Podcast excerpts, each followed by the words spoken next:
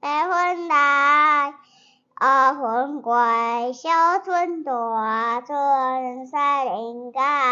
海人步步个叮叮，海声几阵个几阵。大家好，呃，我们是那个一群由十三年级所组成的一个五五个人的团体。然后我们今年的八月以及九月的时候，我们去到尼泊尔执行那个为期两个月的社会服务。然后，诶，我们今天的话会就是针对我这两个月的一些心得以及我们的行程进行一些，就跟大家一个简单的分享。然后就待会儿我们的报告时间大概有一个小时左右，就是想要针对报告中面的提示，到的地方都可以问我。那我们现在就先开始。那是我先来介绍讲我们的行前准备，就是我们去之前所做的一切准备。因为我们就是五个十八岁刚从台生读完十二年级的学生，所以呢，我们跟往常去的十年级或者十一年级的形式不太一样。我们没有老师带，我们是自己自己去，所以呢，当然我们的事前准备工作也会跟往年不同。当时我就来跟大家讲，呃，主要的几个部分。然后第一个部分就是开会，我们。我们必须频繁的开会，从前面可能是一周一次比较轻松的会议，到后来很多事情都必须很严肃的决定，然后我们也必须必须一周进行好几次的会议，才能将我们所有的东西都准备好。然后呢，开会不只是很大的行程的规划，不知道很琐碎，我们这些行李到底要带什么，这都是在我们开会的。然后跟往常不同的也是，我们联络机构这些联络的事项也都是由我们自己进行。所以，我们必须先从在跟机构讯息或是邮件上的来往讨论，到最后利用线上会议的方式去确认更多的细节。然后，我们也有定期的向我们五个人的家长报告我们的行程。除了准备行程上一些行政上的事情，就是像我们有也需要自己订机票、自己处理保险等。然后，我们有为华德福学校还有我们去到的 PA 募募集了一些像是。高音笛、中音笛、蜡砖、蜡笔、色铅笔等等的的呃呃物资去给他们，然后我们也呃架设了自己的募资平台。这一方面是为我们自己的旅费募集一些钱，一方面也是为这两个机构募募集一些钱。然后因为我们就我们才五个人，然后呢都还是学生，算是刚毕业的年纪，然后没有老师带，所以呢我们也希望能够在去之前多学一些东西。保护我们自己，所以我们也跟国良老师学习了好几周的防身术，就是如何在出国，就是可能人生地不熟的情况下，能够保呃保护我们自己的安全。然后我们因为在呃去尼泊尔期间，我们也安排了五天的登山，所以我们为了保持自己的体力，我们在去之前也给自己设了一个目标，就像是呃每每一周我们要跑跑步跑十公里。然后在出发之前，我们也去玉山进行了高度高度训练，就看我们在高海拔适应呃适应的能力。然后也因为我们就是离小孩子的阶段已经有有一段时间了，所以呢，我们想说在去之前，我们能够多学习怎么和小孩相处，所以我们也拨了呃课余的时间，就像是上学前或是中午休息的时间，我们去到幼儿园的一年级，就是。跟那边的小孩相处，然后同时也观察老师怎么怎么带小孩，然后如果遇到什么问题该怎么解决，就算是出门前的一个暖身跟预备。好，现在我先简单跟大家说明一下我们在尼泊尔这两个月的行程规划。就是呢，我们我们是在八月二号的时候从台湾出发，然后在八月三号抵达去，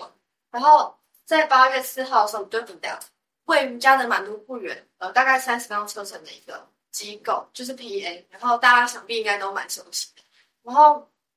在 PA 我们总共待了二十八天，在那边我们就是有和小孩一起工作，然后有一起学习、一起上课，就是度过日常生活这样子。这个部分等下也会也会再提到。然后在这边有二十八天的服务之后，就是我们在三十一号的时候离开 PA，然后回到加德满都，然后再从加德满都搭十个小时的巴士去到呃另外一个城市叫 Pokhara。然后去到 Pokhara 之后呢，没有马上进行第二个阶段的社会服务，我们是先去爬山一天这样子，因为我们其实觉得，就是我们好像需要在这两个呃机构中间给自己的休息的空间，有点像是一个短短时间，让我们可以转换在第一个机构的状态跟第二个机构的状态。因为就是这两个机构的性质其实不太一样，一个是呃受刑人的小孩的机构，一个是华德福学校，所以我们就想要借由这五天的山行来，就是让自己缓和一下，然后好好准备第二个阶段的社会服务。然后从呃爬山回来之后，我们就正式进到当地的华德学校，开始我们在那边的社会实习。然后在那边我们也是有教他们一些课程，然后帮忙他们的呃农耕的工作，然后打扫工作等等。然后在那边我们度过了二十天，然后在九月二十七号的时候，从 okara 再搭十个小时的车回到加德满，然后在加德满都过了一天还是两天之后，就在二十九号的时候飞离。那这是我们简单的行程介绍。好，然后我现在来介绍我们去 PA 都在做哪些工作。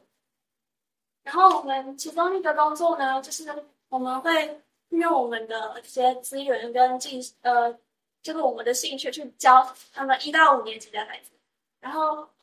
我们带的课程呢，就是前半段是音乐课，然后后半段是中文课。然后前面音乐课呢，我们就像那老师带我们那样，就很好上手。所以我们用这种方式教给他们。就我们先唱一句，呃，我们先唱整首的《茉莉花》给他们听，然后之后呢，他们再分享他们的歌给我们听。所以我们希望是用一个交流的方式，而不是。我们想要带给他们什么东西，然后我们就我们唱一句，然后他们唱一句，然后我们再唱一到第一句跟第二句，然后他们唱第一句跟第二句，那我们这样以此类推，就教整首歌。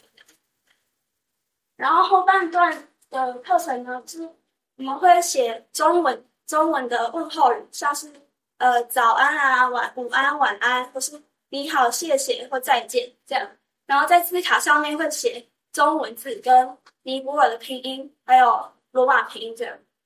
然后就是让他们可以比赛说，呃，如果你这边先得分的话，那这边要加一分，这样。而且他们他们竞竞争很激烈。然后我们也可以在那个就上完课程之后，我们可以看到他们呃早上去学校的时候，或者是回来的时候，他们都会互相说哦再见再见这样，或者是。跟我们打招呼的时候，他说：“哎，你好，早安。”这样，那我们觉得哦，很开心。然后我们还有一个课程是分享团体游戏，就是我们在学校会玩一个呃大鱼吃小鱼的团体游戏，就是一边的小鱼要跑到另外一边的界限，然后呢中间会有那个大鱼会吃它们，那如果在中间被吃掉的话，他们就要在中间变成胶囊去抓别人，然后就跟他玩这个游戏。然后我们有去。呃，他们就是山谷的山脚下面帮，就是买那个跳绳来当他们的界限，这样。好，然后我们还有另外一个工作，就是我们会陪那边的小孩，就是跟他们互动这样。然后互动的呃方式有很多种，然后这个只是其中几种而已，就像是我们互相聊天呢，就聊我们的文化什么，然后他们的文化什么，然后像是我们的价值观跟他们有这里有什么差异。然后还有我们会就是运动啊，就是打羽毛球、打排球，然后他们的排球实力也，是蛮蛮好的。那我们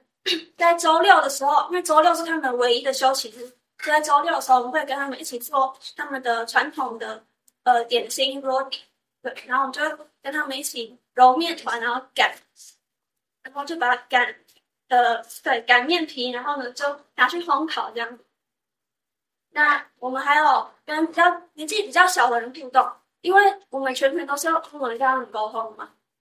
但是年纪比较小的孩子们，他们的英文程度可能比较没有那么好，所以我们就会用呃不是语言的方式跟他们互动，像是我们会跟他们呃听你拍手游戏啊，或者是他们玩他们的传统的丢石头这种，就是跟他们呃可以比较简单的互动，但是又不是靠呃言语可以去沟通。然后我们在那边。呃，有做那个教室的门牌，是他们一年级到五年级的。然后我们就是从头到尾的流程都是我们自己去去制作的发生，就从那个去去量木头的尺寸，然后去跟那个管理者商量说他们会他们的门牌应该比较适合哪种颜色，然后我们去采买亚克力跟呃油漆之后，然后就都上色，然后才切牌的。然后就分享一个小插曲，就是。我们在那边就是下午的时候，他们会有一段呃学习时间，然后他们的学习时间是会到不同的空间去学习，但他们一定是在那个时间一定要去学习这样。然后我们我们就不知道，然后我们就在他们的门口订订门牌，然后因为我们三三四个人就在在那边订门牌，然后后面越来越多人我们都不知道，然后结果我们一转头，后面怎么那么多人？然后结果是因为他们这是他们的学习时间，然后他们要进去教室学习，但是看到我们在这边，他们又不好意思叫我们走，所以就后面的一堆人在看我。他们早上九点多去上学之后，我们可能就会帮厨房，或者是再更早一点，我们就会去帮厨房削一整锅的马铃薯，或者是帮他们炒面。或者有时候下午要做点心的时候，我会帮忙，就是倒一些那个泡面，或者是就是发那个他们想喝奶茶，我们就会发奶茶，就是给给大家喝这样。嗯。虽然我们是以嗯、呃、志工的身份去到 PA，但是他们对待我们都像对待客人一样。就是在呃他们一天的呃流程大概是早餐是在六点，然后午餐是在八点，然后呢点心时间是在两点，然后晚餐在六点，然后下午六点。然后我们我们会在早上六点前到直接去加入他们的厨房准备食材的工作，然后可能是因为时差，然后呃呃时差，然后作息。就是整个都还没有调试过来，所以呢，我们整个人呈现就是一个很疲惫的状态。然后中午也会趴在桌子上睡觉，所以呢，他们的呃机构负责指挥大家作息，然后处理一些行政方面的一个大姐姐就来跟我们说，我们不需要那么早起，然后早餐可以去哪里采买什么材料自己煮这样。但是我们没有太担心的是，就客气跟说哦没关系。然后因为他跟我们说没有用嘛，所以呢，他们就请了另外一个大姐姐来跟我们讲，然后我们又也说哦没关系没关系。那所以之后，他们就派出了他们的那个整个机构的负责人，在那边称作妈妈，就是就是叔叔的意思，就是个大长辈。他还跟我们沟通说，尼泊尔人对待呃客人是把他当成神一般在对待的。所以呢，我们有什么不幸可以提出来，然后不用那么早来。然后这时候我们才慢慢意识到说，这件事情是需要沟通的，因为一开始我们态度是想说，哦，是外国人，然后这样的距离感让他们。对我们变得更客气，所以呢，我们也没有太当一回事。所以我们就趁这个早早起来帮加入他们工作这件事情，就是跟他们进行了一些沟通，就澄清一下我们我们的态度，我们想要在早上这段时间就参与。然后，因为不止早餐这件事情，包括我们想要加入他们的厨房的，嗯、帮忙削马铃薯啊、洗碗盘啊、打扫啊什么的。然后去做的时候，他们都会叫我们不要做。然后我们一开始也会很困惑，说我们是自工，那为什么你不让我们做？所以。就在你就是每次说没关系，我可以做，就是在这个过程中，慢慢的把这种以客为尊的这种情形慢慢消磨掉，然后你的互动也变得就是那种客气的关系。好，接下来我想来跟大家分享一下，我们就是有把一些台湾的料理带到 PA 那个机构里面去，因为呢，其实刚开始去的时候，我们。就是大概在前半个月，然后就是都是参与他们当地的食物，就跟他们一起吃，然后跟他们的作息。然后但是后来就发现，就是每天都吃咖喱，然后每餐都吃咖喱，就是有一点小小疲乏。然后那时候我们也想说，那刚好我们就是山下，我们可以自由的走动到那个 PA 机构以外的街道上，所以想说我们就去呃买一些食材，然后呢煮煮一些台湾的家常菜。是帮我们解一下乡愁，然后同时也分享一些呃我们常吃的东西给当地的，就给 PA 里面的呃小孩或是大人。然后像是这个就是这边这两张照片都是他们每天都会吃的食物，像这个就是午餐或是晚餐，然后这就是会是点心的内容。但是可以看到同样的都是有咖喱。然后再来的话，这个就是早餐，他们早餐其实只会吃一点点，就是吃饼干跟茶而已。然后这个就是午餐，我们就是大概记录一下他们的一天四餐大概都吃什么。然后我们我们后来决定煮的就是番茄炒蛋，然后干炒干炒长豆跟菜头汤。然后我们做完这些料理之后，我们就不止我们有吃，我们就是把它分享给在那边所有人。然后这边是这边是他们当地的点心，我们就一起吃这样。然后很有趣的是，就我们把这些料理分享给。那边的人的时候，他们不同年龄层有不同的反应。像是我们给大人吃的时候，他们其实就是非常客气、有礼貌跟我们说：“嗯，很好吃。”然后微笑这样子，你自己都没有再去盛。然后 就我们就觉得啊，怎么没有什么反应？然后后来我们就给再比较大一点，就是青少年那样子年纪的人去尝试。然后呢，他们也没有太多反应，可能是觉得哦，客人就像刚刚宜家说的，客人很。要尊重，所以他们也是跟我们说很好吃。然后，但是我们觉得最有趣的是，跟比较年纪比较小一点的小孩，我们给他们吃的时候，他们反应就很热烈。就是像有的就是一直说他不要吃，他不要吃，然后有的就捏着鼻子吃了之后呢，他就开始大声咳嗽。就是他喝了那个萝卜汤之后，他就开始大声咳嗽，然后还冲去洗澡台把它吐掉，还要洗嘴巴。然后呢，可是后来他还是回来，然后他还继续喝，然后一边喝一边说：“哦，怎么这样子？”然后但是还是把它喝完。然后就还有很多，我们观察到很多很有趣的现象，像是我们就看到有有一个有一对兄弟，然后那个弟弟就趁他哥哥在讲话，偷偷把他碗里的菜放到他哥碗里这种，然后或者是就是他们，因为他们尼泊尔人习惯吃法，其实是把汤加到饭里去用手抓着吃，然后我们都是先喝汤再吃饭，或者先吃完饭再喝汤，然后就会把萝卜汤的汤加到那个番茄炒蛋里面，然后和一和一起吃。然后，所以我就呃，还是改不，就是吃不同料理还是会有他们原本的习惯。但其实我们这些我们都觉得没关系，就是觉得很喜欢他们很真实的反应。比如说，还是有一个，还是有一个女孩，她就是很认真吃了很多口，然后还跟我们说很好吃这样子，就是她很很真诚的在赞美这样子。然后，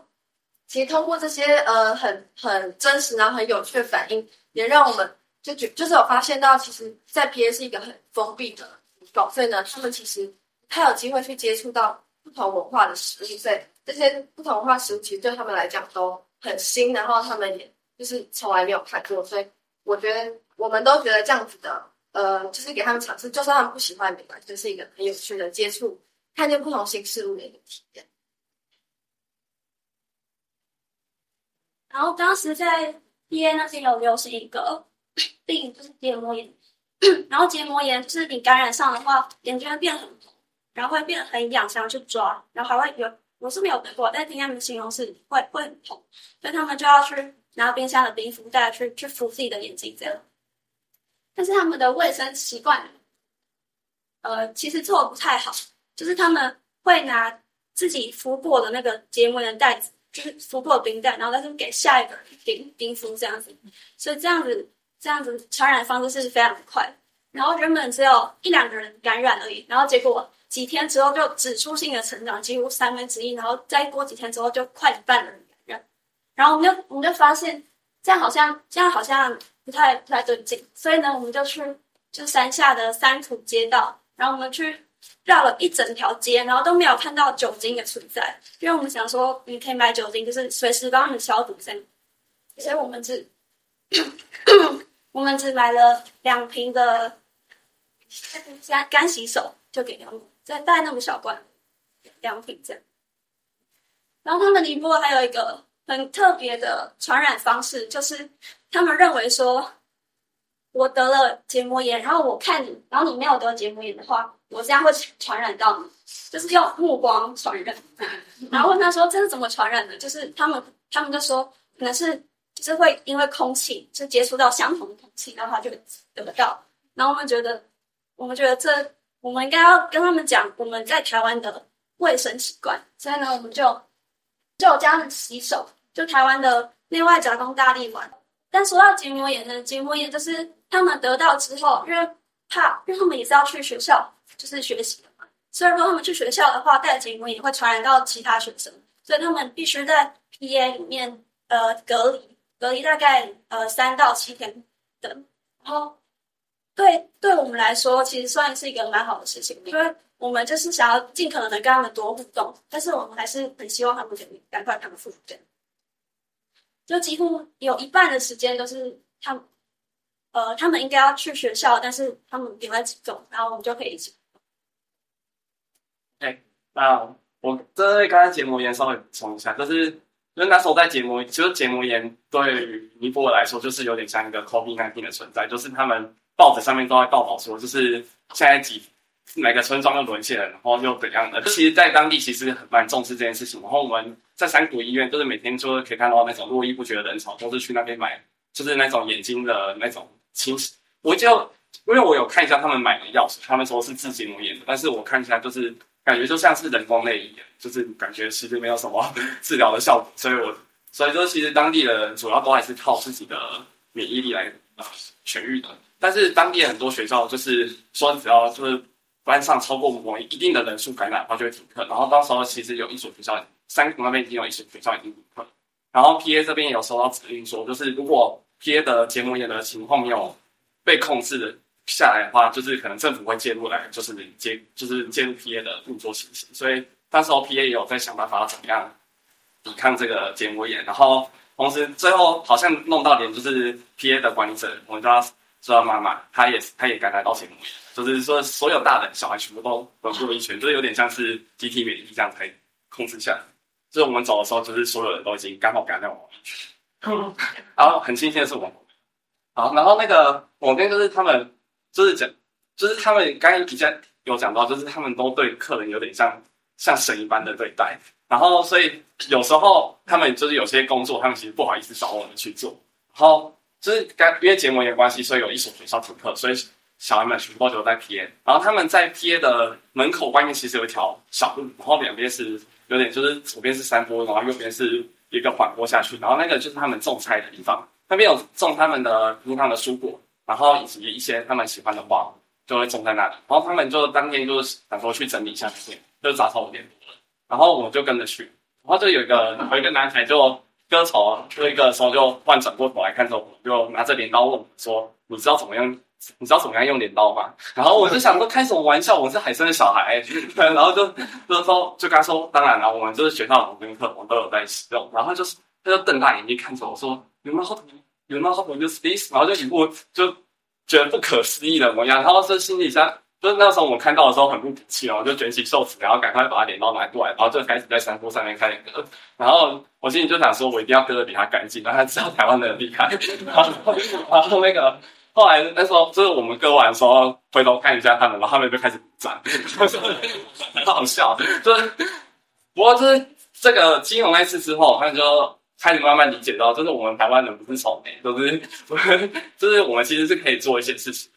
然后所以他们之后开始，比如说因为我去的时候是雨季，所以今天它其实外面不是像台湾就是有柏油路这样，它是马路，然后跟石头路，就是所以我们经过有一个缓坡的时候，几乎每一个人在那天就是一定。每一天晚上一定会有一个人在那边摔倒，所以就是其实就是那天其实也是蛮滑的，所以我们就后来也去那边修路。然后我们也很幸运的在 PA 能够参加到他们的一个庆典，然后这个庆典是一个绑绑绳结的节日，然后主要在那天他们会进行两件两件事情。第一件事情就是他们会，就是通常在他们文化里那天会有一个祭司为每个人，就不管男生女生绑上一个红色跟黄色的棉线，就是我手上这一个，然后他们。他们照他们传统，那一天，我们那天是八月的最后一天，就是那天好像就是他们那个月的满月，然后刚好那天就是满月，然后他们就会绑着这个，算是一个祝福跟一个保护，然后一直绑到下下一个节日，也就是灯节，然后今年是在十一月中左右，他们就把这个手环拆下来，绑到牛牛的尾巴上面，然后因为他们相信，呃，人在死后灵魂要渡过一条河，然后到到。到河的对岸去受审判，但是因为那个河就很难，就是有点困难，就不是很容易就可以渡过。虽然他们把这个绑在牛尾巴上面之后呢，牛就会带领着他们的灵魂，能够顺利的渡河，然后接受审判，然后呢才能到下一个，才能呃重新开始下一个人生。然后所以就是他们绑这个绳子，然后另外这个这个节日也称叫兄弟姐妹节。就是因为那一天，所有的姐姐跟妹妹会帮自己的哥哥或弟弟绑上手环，就是不是长这样，而是另外一个有有装饰品的手环，那也是一种保护跟祝福的作用。然后同时，姐姐跟妹妹也会帮他们的呃兄弟点上头上那个红色的 T 卡。然后那一天早上，那一天除了这这两个这两个庆典，其实每个人进行的时间不会很久，所以除了这个之外，他们从一早开始。呃，女生们就会洗一些金属的器具，把它们擦亮，然后呢放上鲜花，然后比较年长的、比较年长的女生就会在在厨房里帮忙呃工作，然后准备一些像是像是这边的尼泊尔传统点心，然后到中午之后，全部人都会换上新衣服，然后呢集中在一起，然后进行这个这个仪式，然后进行完这个仪式之后，他们也会就会一起吃这个，就他们平常每天都会吃钙，所以能吃到这个算是很特别，但是因为。就里面有些，就尼泊尔口味比较重，然后里面有些很甜的东西，然后我们真就是没办法吃习惯，就觉得真的太甜。然后这个节日，呃，这个活动结束之后，我不知道是在呃尼泊尔大家都会做这件事，但是在 PA 他们就会放音乐，然后大家就会在在在那边跳，然后就算是很开心的度过一个假日。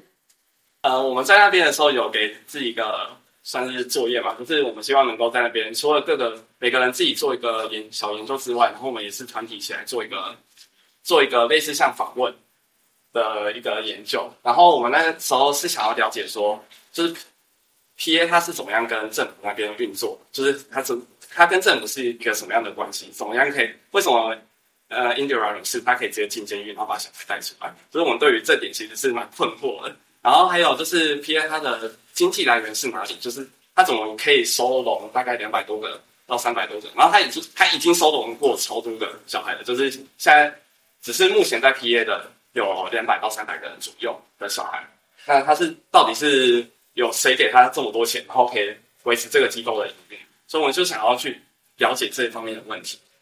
所以我们就访问当呃那呃这个三苦 PA 的 House Mother，然后他就是。跟我们有跟我们解释到一些一些事情，就是首先是资金的部分，就是因为资金是一个无政府的组织嘛，就是所以他们基本上所有的金源都不是来自于政府的补助，也是因为这样，他 PA 才可以保有自己的独立性，所以就不会受政府的太多政策所干扰。那 PA 呃那个 House Mother 有跟我们解释说，PA 的所有的捐款主要是来自于个人的捐款，就是比如说有些人。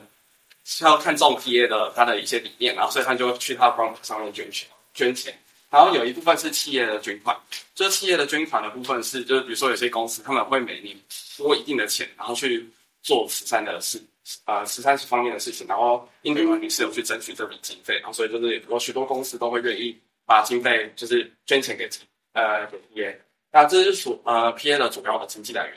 但是 House Mother 有跟我们解释到说，就是经过疫情就是。三年之后，就是世界就改变的比较快，所以许多他们的个人捐捐款以及企业的捐款都大幅度的减少，所以导致说他们说他们现在经济其实有点遇到一点瓶颈，就是说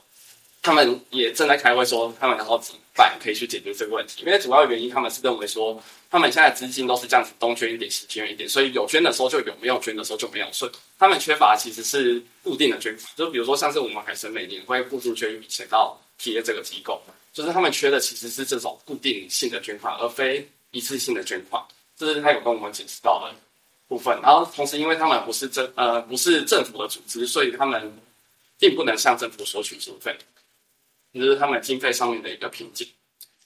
好，然后第二个是关于尼泊尔法律的问题，就是我们其实很好奇一件事情，我有我们也不知道是我们听错还是就是有什么样的误解，就是我们一直以为是尼泊尔是爸妈入狱。就是小孩也要跟着入狱，就是有点像是就是连罪的这种情况。但是我们实际上去问的时候，他们就是我们一开始有进行一个访一些访问，访问小朋友，所以还没有问到 House Mother 的时候，每个小朋友听到这个规定就有点困惑，就是就是好像没有这个规定的存在。然后我们就想说，可能是因为我们话语的部分就是可能没有了解的太清楚。那我后来我去问 House Mother 的时候，他跟我说，其实他们。状况并非这样，是小孩可以，就是父母他可以选择说，小孩要不要跟他一起进监狱，他是可以选择的。只是如果如果小孩不呃不要跟着父母一起进进进监狱的话，他需要找个监护，就是可以把小孩托给他，就是有点像是呃，就是比如说他的叔叔或是有血缘关系的亲属都可以当做他的监护。然后，除非你想要把小孩留在身边的话，那政府也 OK，你可以把小孩带入监狱里面。所以。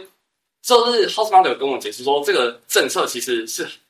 出发点是好的，就是希望说爸妈有他的选择性，而且如果真的要把小孩留在身边的话，就是小孩也可以陪着，就是跟着爸妈一起这样长大。但是就是后面我会解释到为什么后来有点就是会造成许多问题。然后第二个是，就是还有一个规定，就是说如果小孩跟着进监狱的话，OK，但是像 PA 这种要把小孩接出来的话，不是所有的年龄的小孩都可以把他接出来。就是要超过三岁以上的小孩才可以由其他的组织接手把这些小孩带走。那政府的出发点是说，零到三岁这段时间的话，是小孩最需要父母的时间，所以他们觉得小孩要把就要把小孩留在父母身边，而不是太早丢到其他机构里面去。所以这是政府的出发点，但同样也会造成一些问题。后后面再讲。那最后一个是小孩在小孩在监狱里面，并非就是没有受到，就是没有政府做的教育什么之类，政府一样会提供给他吃住以及教育这三个。基本的、基本的，诶，算是福利吗？就是，但是，呃，就是其实那个 House Mother 有跟我解释到，就是有些小，我们访问一些小孩，他们都可能会说，哦，监狱里面其实有学校的，而且就是大家都有去上学，而且提供的食宿也不错。但是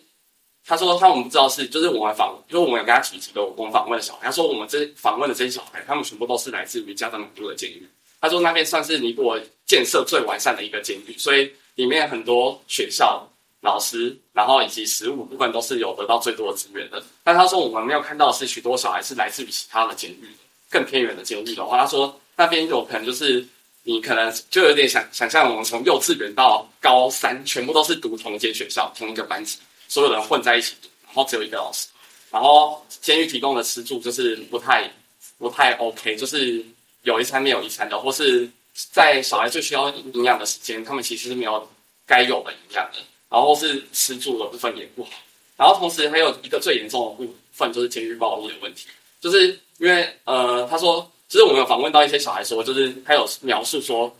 他在监狱的时候看到狱警去打他妈妈，就是对他爸妈进行暴力的对待什么等等之类的，然后就是小这些其实都是小孩看在眼里的，所以就是 PA 他们呃，就是这些对于小孩的成长都多或多或少会有一些影响，所以就是 PA 的他们想要做的事情就是。提供把这些小孩带出来，就是让让他们远离监狱的这个空间，并且给他们提供个好的教育环境、好的教育品质、好的同侪，然后就是也有提供给他们基基本的营养部分。然后这是 PA 的最重要的理念的部分。好，然后接下来我想要来分享一下我们在呃 PA 社会服务的时候有，就是对那边的小孩进行一些观察。然后呢，我就有观察到两呃，我想要分享这两个点。一个第一个点就是。不同家庭环境的孩子跟他们的心智年龄大于实际年龄。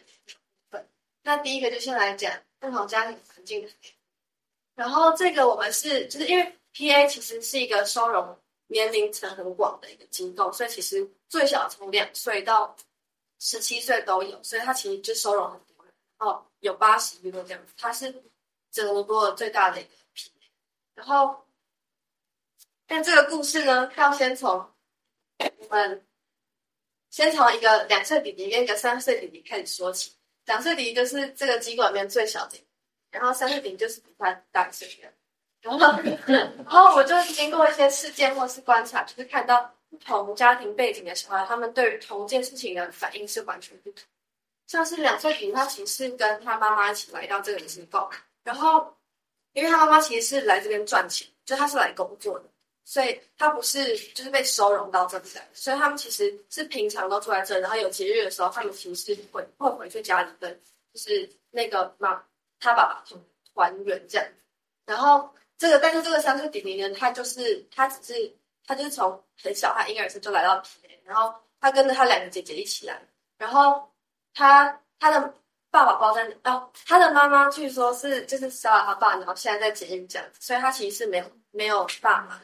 然后，所以呢，他就是他常常会对于，呃，感觉是对于对于长年长比较比他年长的人的爱会有很多的渴求，像是当其实他们那那时候会有他们同个机构会有很多不同年龄层的人嘛，然后因为他们两个都很小，所以其实有些哥哥姐姐就是会调皮去弄他们，就是会去逗他们玩这样子，然后。但是只要有那个哥哥姐姐小小欺负他们一下，这个两岁弟弟他就会大哭大叫，然后就尖叫，然后把别人推开，然后他妈妈就会过来这样。但是呢，就是相比之下，那个三岁弟弟他遇到同样的事情，他完全不会哭也不会闹，他只会就是嘴巴嘴角下垂，然后表示他不开心这样，但他完全不会发出哭闹声。然后再来的观察就是，这个两岁弟弟他其实他对于世界还有很。很高的好奇心，就是他常常会自己想要自己去出去，就是走到户外去，他想要看虫，他想要看水，或是他想要自己玩一些东西。但是他的妈妈就是会不会准许他这样，所以每次只要被他妈发现，他妈就会把他抓过来骂什么就是把他带离那个现场。所以他其实从小他都是被别人一直抱来抱去，或是哥哥姐姐爱帮妈妈顾嘛，所以他就会把他抱走这样。所以他其实是一个不太喜欢被别人一直抱的小孩。像我们刚开始去的时候，他都是不给我们抱。然后在相比之下，这个三岁弟他就是感觉他对他周遭的环境已经没有太多的好奇，就是但他会一直来找我抱，就是会想要我一直抱着他走这样子，然后也会趴在我们身上就睡着。所以他其实是对我们很安心。然后如果看到其他小孩给我们抱，他就会跑过来要要抱这样。然后像第二个观察就是对大人的就是的反的渴求爱的表现嘛，就是像刚刚讲到，在这个机构最大的管理者其实是妈妈，就是叔叔，但是他其实对那边的小孩是很严厉的。然后所以其实那边小孩很多都会多多少少有一点惧怕。但是像这个两岁弟弟，他就是完全天不怕地不怕，就是跑过去打招呼啊，然后跟他玩这样。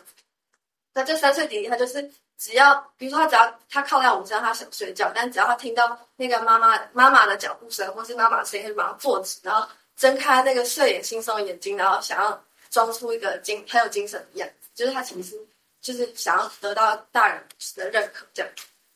然后就是这这每当我们看到这个年纪只差一岁的小孩，可是面对同样的事情却有截然不同反应的时候，我们其实都觉得很心疼，因为像是每当他看到有。妈妈抱着他的小孩经过他面前，他就会这样看看看，然后很想要抱这样子。然后我们每次看到这个场面的时候，就是会觉得很不舍，然后我就赶快冲过去抱他，然后想要给他很多很多的爱。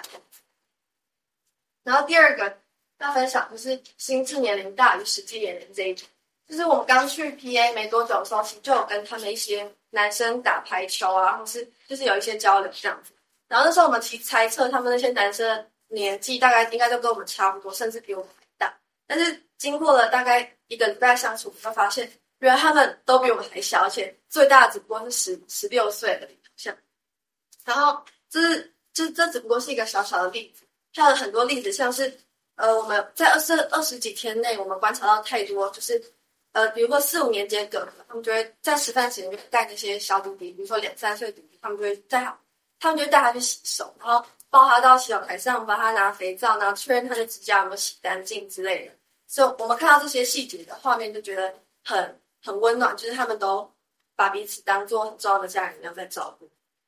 然后，像我刚才提到的两个弟弟，因为他就呃两岁的弟弟，其实他很喜欢自己自己一个人去冒险嘛。所以我有一次就看到他在下雨天，他妈妈在忙，他要偷偷跑跑下去，然后他就去踩水这样子，然后顺便看看在那个小溪边的昆虫什么。然后我看到他去玩就偷偷，跟在他后面，想说就是确认他有没有安全这样子。然后后来我就发现他跑到的那个地方，有一群四也是四五年级的哥哥在洗衣服。然后他们他们注意到那个最小的小孩跑过去玩水的时候，他们就是有抬头轮流抬头看了一下，然后就继续洗衣服。可是他们在洗衣服的过程中，就时不时会抬头去确认那个小弟弟安全。但是呢，我觉得很感动，就是他们没有阻止他，他们还是让他继续在那边踩水。然后，因为他们在洗衣服嘛，所以洗衣服的水流下去的时候，他们才会叫他们，然后跟他说水来咯。然后那个弟弟就很开心的在那边玩。然后我就觉得这些这些弟弟他们很成熟，因为他们其实只是四五年级而已，只是他们就会承担起在他妈妈不在的时候要照顾他的这个责任，所以就会保就是确确保他的安全。可是呢，同时又他们也没有忘记，他们曾经是一个小弟弟，所以就还是会让他玩，让他继续冒险。这样，顺着刚才知心提到的两个机构最小的两个小孩，两岁跟三岁，就是嗯，就是他们身边总是有很多人围绕着他们。一方面他们很可爱的，另一方面就是他们比较小，所以需要还需要照顾。那其实，在机构里有另外一群小孩，他们是比这两个小孩才大一两岁，就是四五岁左右的孩子。他们他们跟这两个小小孩。只差一点点岁数，但是他们有很大的差别。像是这两个小小孩，就是会要抱抱啊，然后就是撒娇啊等等。但是呢，稍微大一点的那一群孩子，他们就是不会，完全不会有这样子的举动。他们，他们就是，就是当我们要给他们抱抱的时候，他们反而会有点害羞，不好意思。但是小孩肢体语言就是非常的明显，就是可以看出来他们是想要我们就是温暖的关注跟照顾。所以就是我们在就是 PA 年龄层比较小的。这一群孩子上，呃，身上观察到的，然后再来就是孩子的多面性。以一个女孩来举例，她在经过我们刚开始就可以看出来，她就是一个呃，举动跟讲话都比较直接粗鲁的一个女孩，就是那种好心想要照顾小小孩就，就最后就把却把小孩弄哭的那种类型。